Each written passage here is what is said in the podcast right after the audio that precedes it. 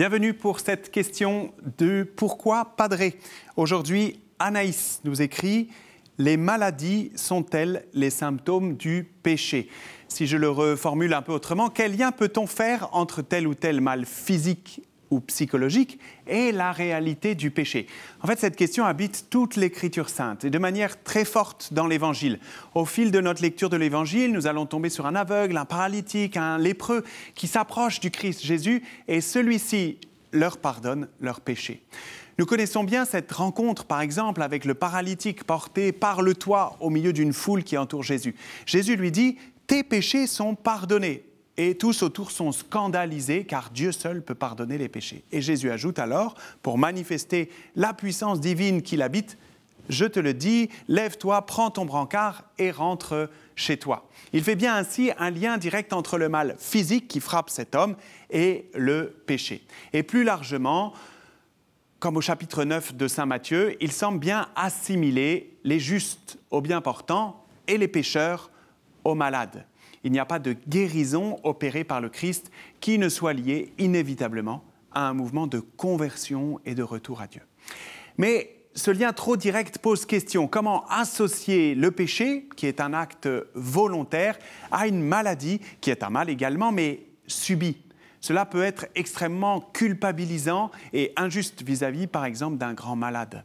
On voit bien qu'il n'en est rien lorsqu'on regarde par exemple la vie de Carlo Acutis, profondément habité par l'amour du Christ et pourtant emporté à 15 ans par euh, une maladie.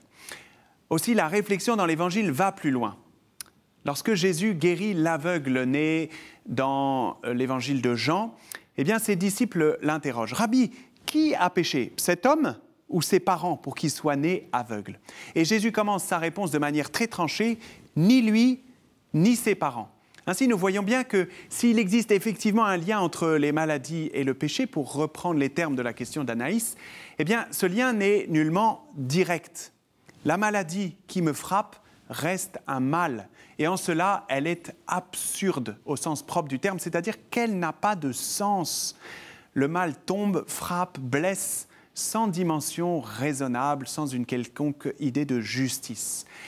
Mais la présence de ce mal, la présence du mal qui est source de tout désordre dans la création de Dieu, est la conséquence du péché de l'homme, de tout homme, de chacun de nos péchés. L'équilibre, l'harmonie, la simplicité de la création en communion avec Dieu est profondément blessée par le péché de l'homme le péché, c'est-à-dire le refus de l'amour de Dieu, est chaque fois une porte ouverte au mal eh bien, qui ne se prive pas pour entrer et qui vient provoquer le désordre. Alors cela doit nous inviter eh bien, à nous convertir sans cesse avec force et avoir foi au Christ ressuscité. Merci pour cette question. Je vous invite tous à écrire vos questions à Pourquoi Padré et je vous dis à très bientôt.